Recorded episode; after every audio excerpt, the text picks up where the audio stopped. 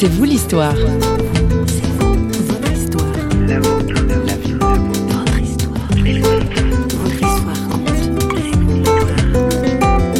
La colère était profonde. Moi, on veut me donner une vie alors qu'on veut me la reprendre. Des projets de paix, il n'y a que la mort au, au bout. J'ai dit non, ça c'est pas possible. Pourtant, pendant des jours, ces petites phrases reviennent à mon oreille, dans mon esprit. Sylvie, le Seigneur a pour toi des projets de paix et non de malheur. Sylvie, le Seigneur veut te donner la vie. Mais que voulaient dire ces mots? Il y a des destins qui semblent condamnés à vivre l'enfer sur Terre.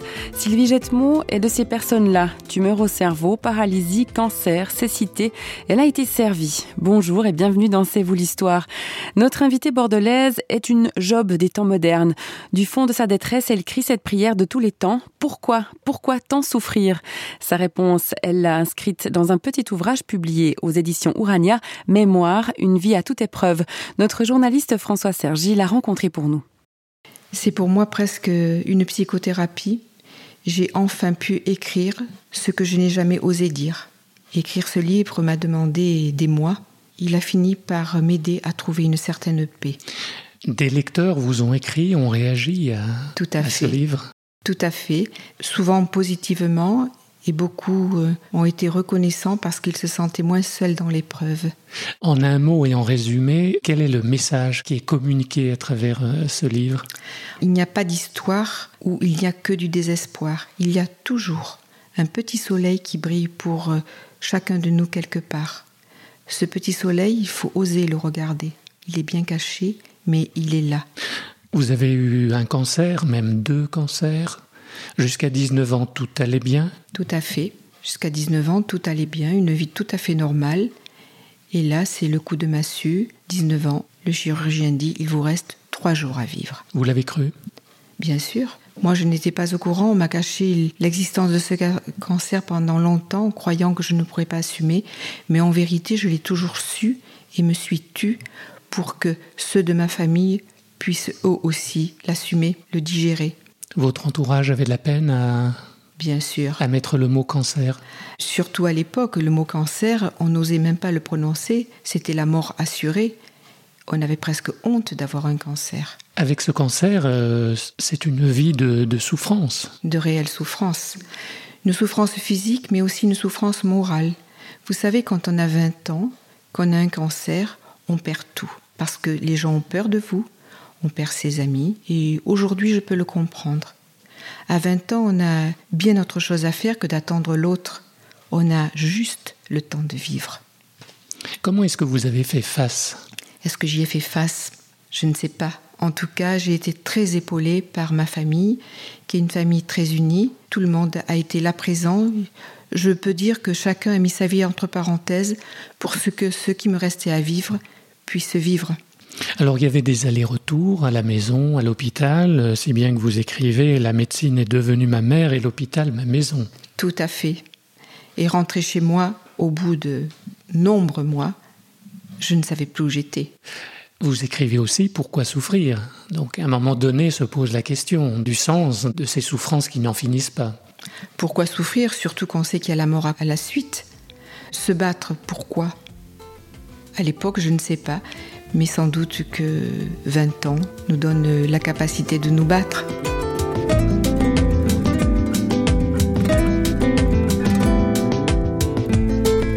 À 20 ans, on croit en la vie, on croit en Dieu aussi, vous croyez en Dieu. hein? Vous aviez eu une éducation chrétienne? J'avais une éducation catholique que je ne renie pas du tout. Je connaissais Dieu.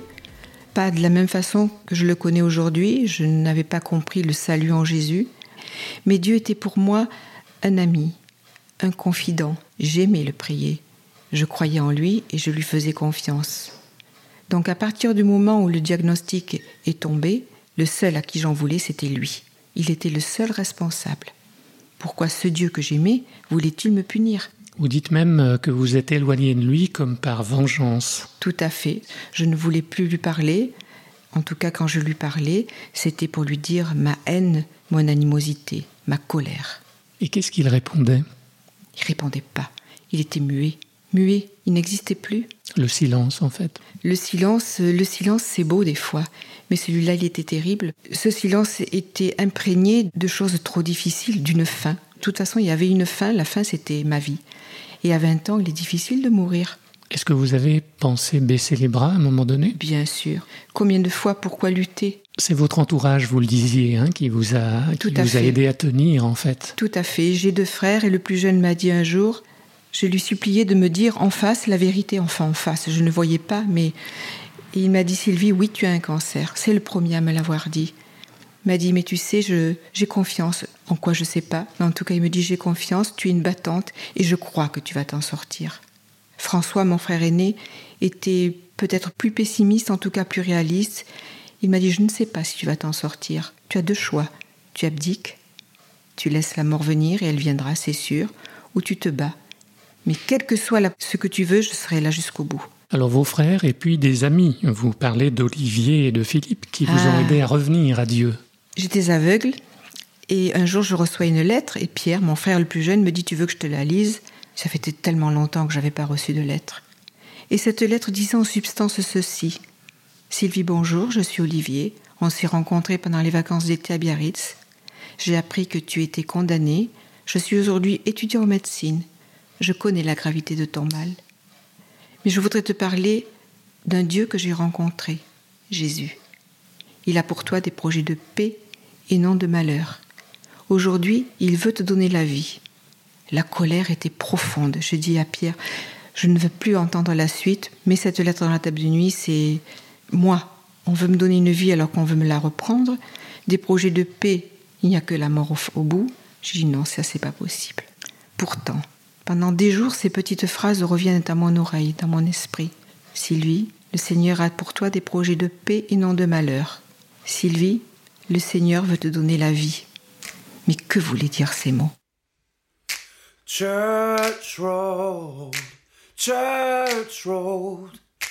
Church Road, Church Road, Church Road, Church Road, Church Road, Church Road. It was on Church Road,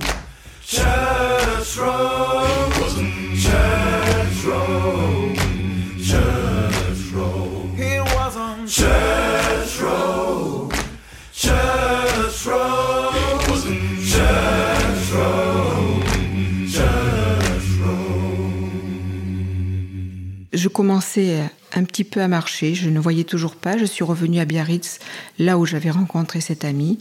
Il m'a invité euh, un soir à une réunion où, disait-il, il y avait plusieurs chrétiens qui se rencontraient, qui se réunissaient.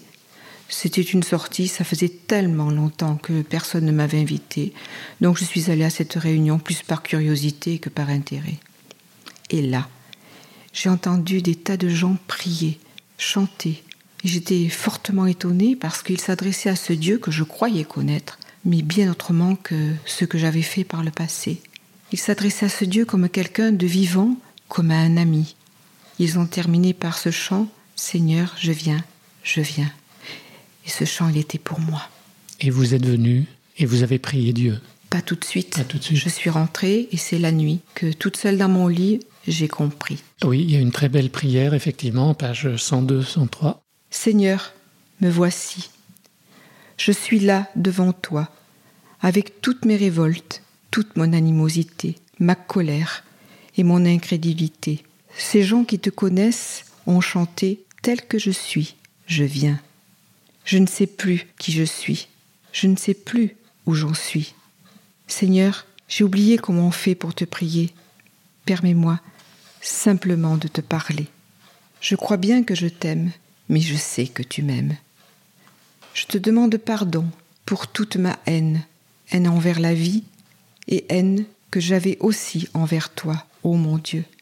Tu dis m'aimer, alors pourquoi, pourquoi permets-tu tant de souffrances?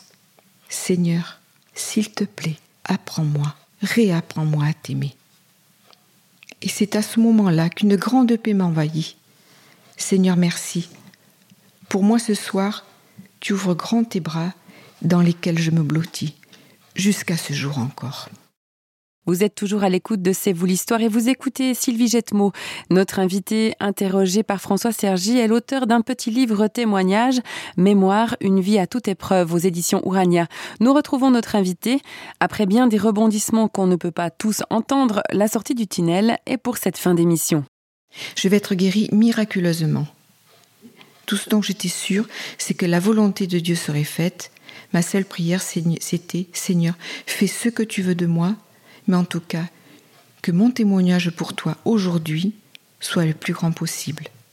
Peut-être j'allais mourir, peut-être j'allais guérir, peu importe, je voulais rendre grâce à ce Dieu que je connaissais et que j'aimais. Non seulement il y a guérison, mais vous allez vous marier. Ah oui, ça c'est une très belle histoire dans l'histoire. Si le Seigneur a guéri mon corps, Marc a guéri mon cœur. Il était là lors de, du verdict, si je puis dire, lorsque le chirurgien a dit euh, vous avez un cancer aux ovaires, soit c'est une opération dans laquelle on enlèvera tous les organes génitaux, de toute façon on ne pourrait jamais avoir d'enfant.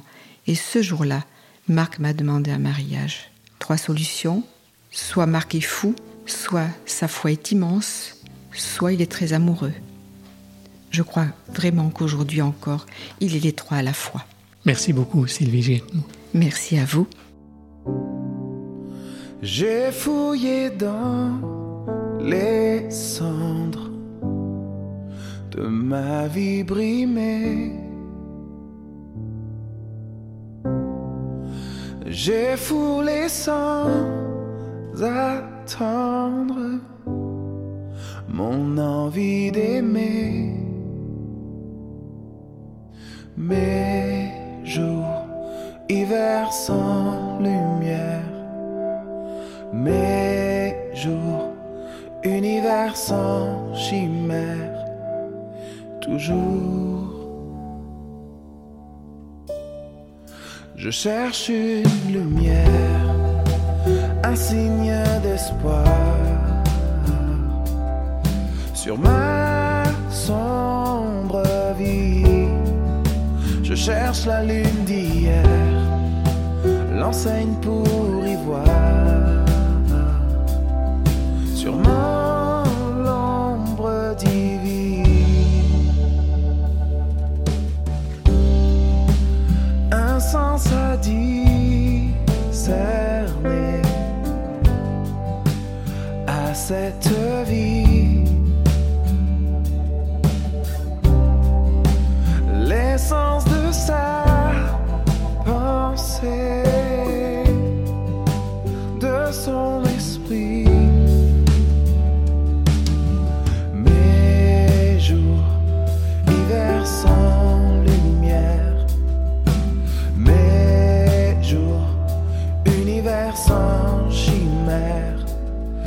Je cherche une lumière, un signe d'espoir sur ma sombre vie. Je cherche la lune d'hier, l'enseigne pour